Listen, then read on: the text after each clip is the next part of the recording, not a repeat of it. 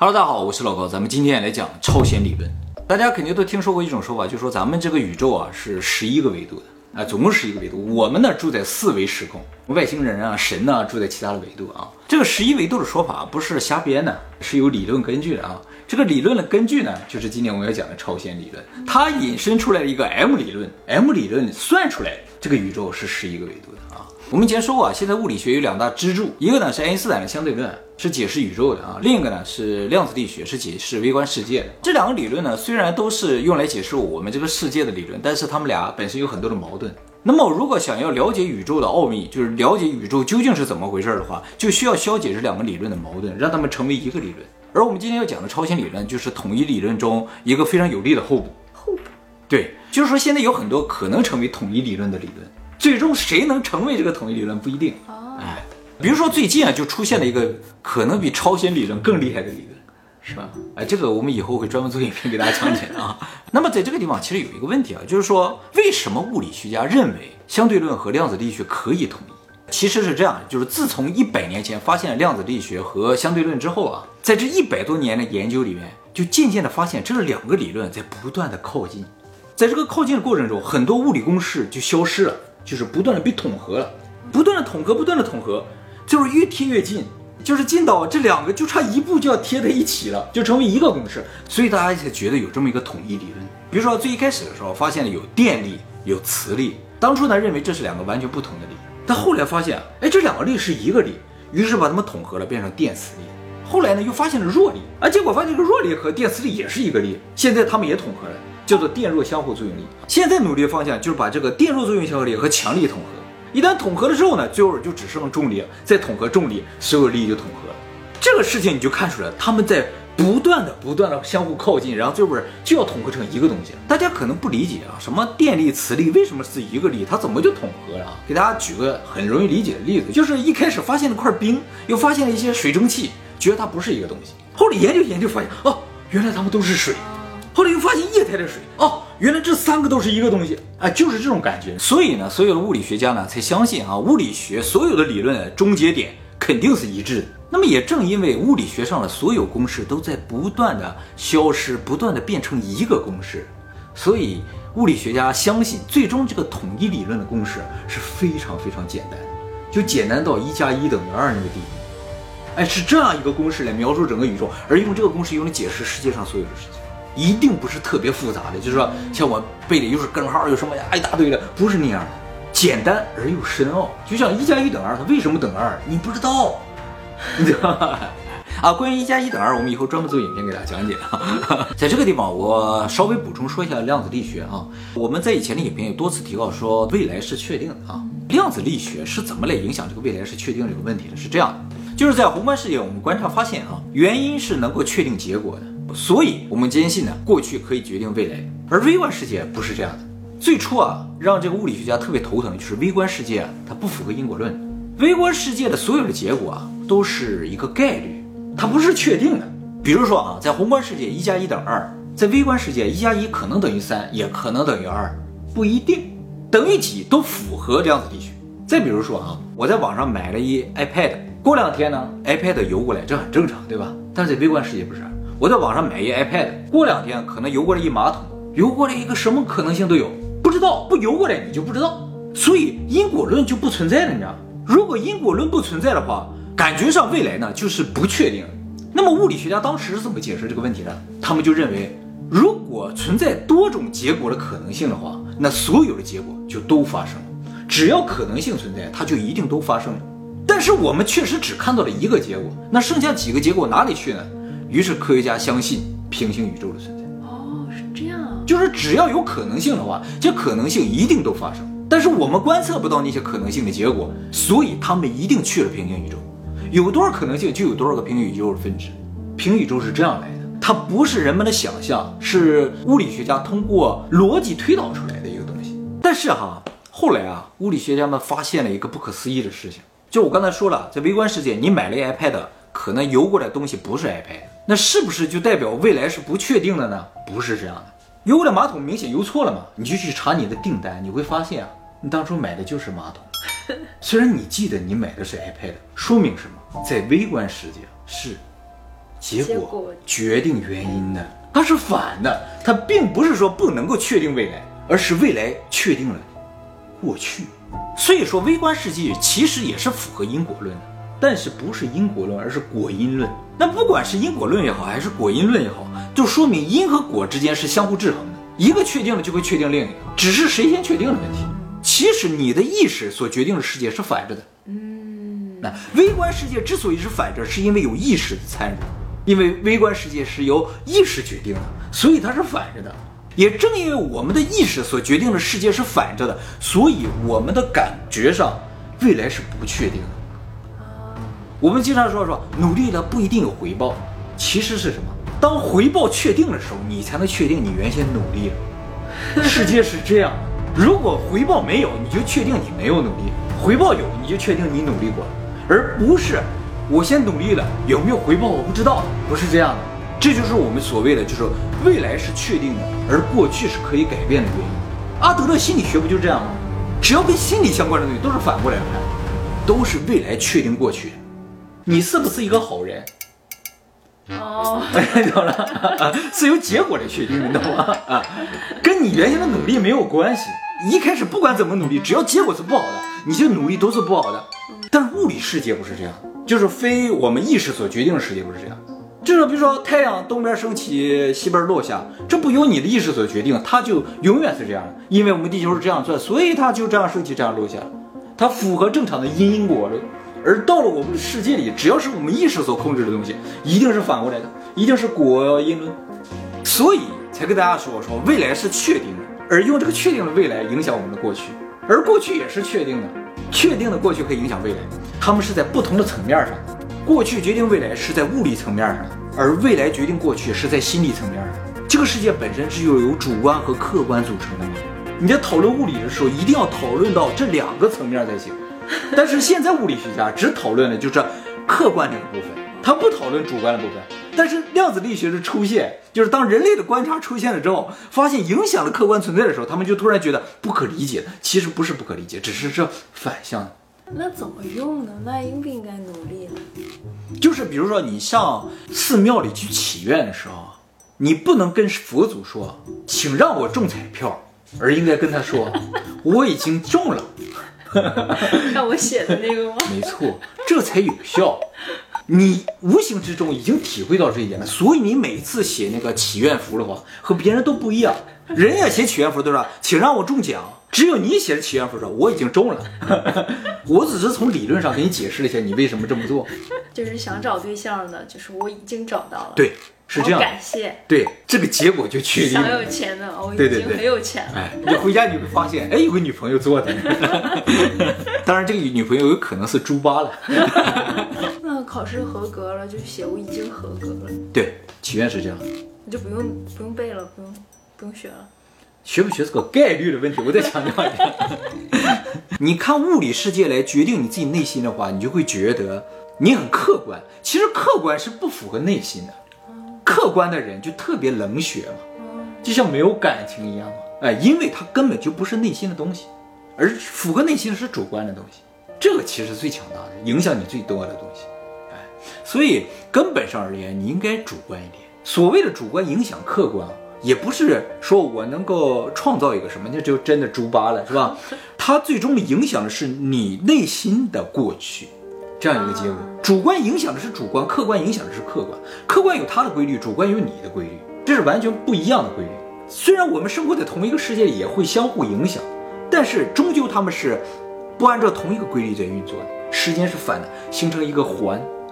啊，讲远了，不好意思啊，咱们接下来讲超弦理论啊。超弦理论认为啊，我们这个世界啊，根本上是由一种东西组成的，这个东西啊非常非常的小，而且呢，它是一个橡皮筋儿。这个橡皮筋儿啊就叫弦。这个橡皮筋儿的形状不一定，有可能是个圈儿，也有可能是一条儿。它的材质呢，并不是橡胶的，而是能量。我们世界上所有的东西都是由这个橡皮筋儿组成的。这个橡皮筋儿它抖动的方式不一样，就形成了不一样的物质。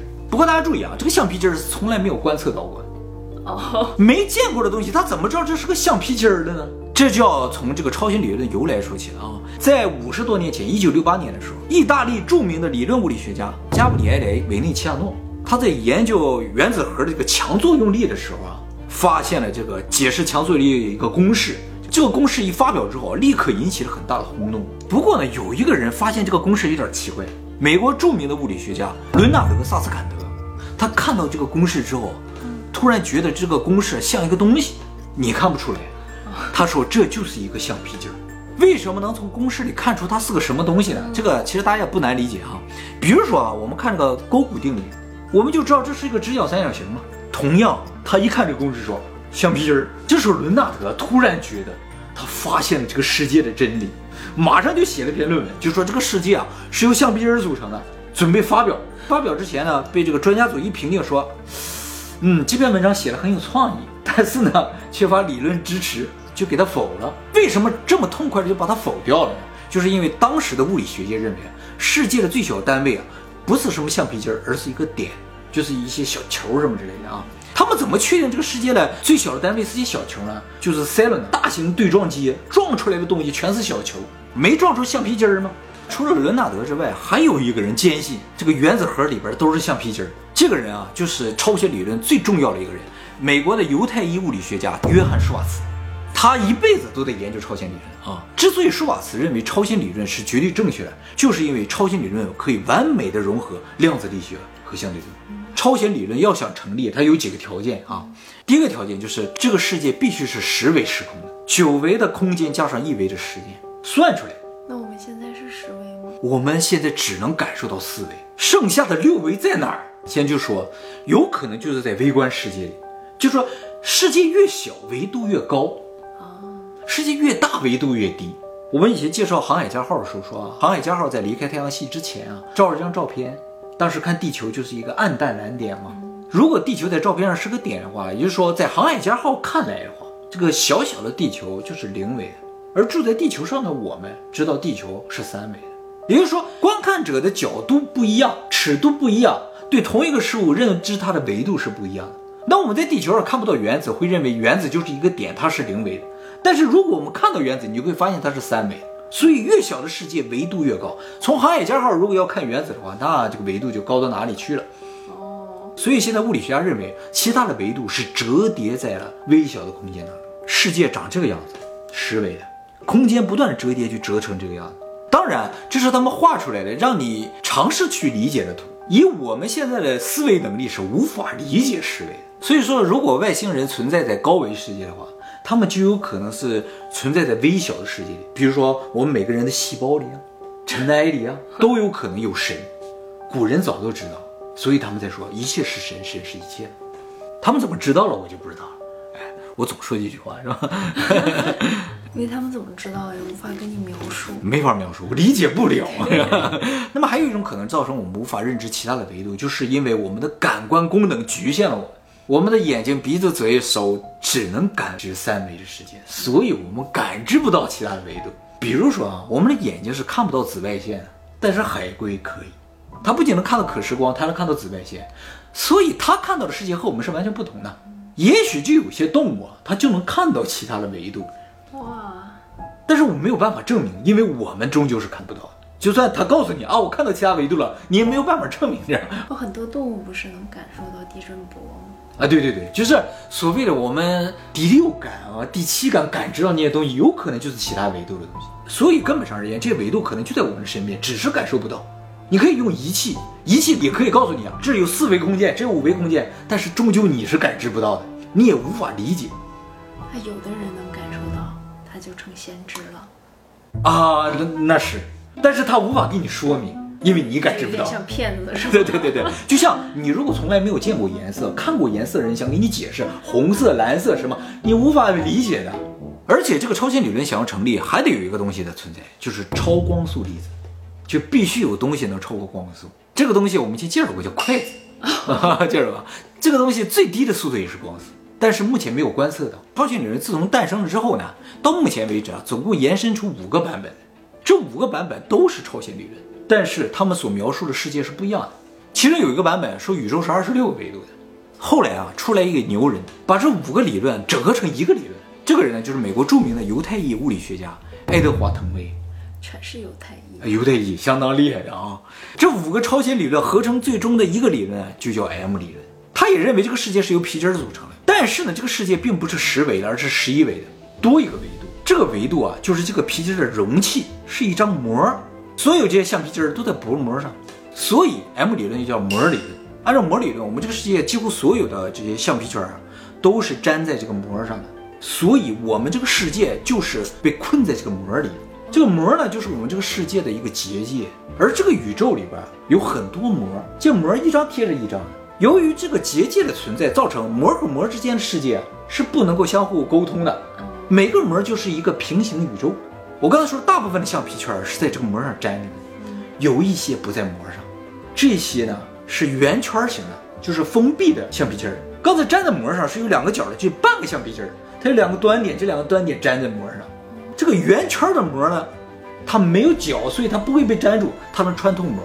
而这个圆圈最终形成的就是重力，所以重力可以穿透所有的维度，穿透所有的平行宇宙。而我们能够和其他平行宇宙交流的唯一方法就是重力。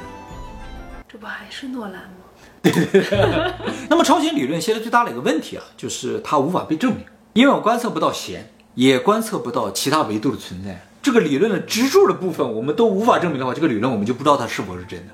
所以目前啊，超弦理论还不是一个科学的理论啊，它和神创论啊和什么外星生物创造论啊都一样是个假说。但是现在科学家也得想办法想要证明它。证明它的一个关键点呢，就是找到所谓的弦。怎么能找到这个弦呢？就和找到其他粒子是一样的，就用 CERN 的一个超级对撞机，叭一撞，看能不能撞出弦啊。当然，他们并不指望一下子能撞出个皮筋儿来。他们指望撞出一个东西，这个东西也叫重粒子。目前，CERN 这个对撞机总共撞出了十六种粒子，这十六种粒子中有十二种是组成我们这世界物质的粒子，也就是说，我们这个世界所有的物质就由这十二种基本粒子组成。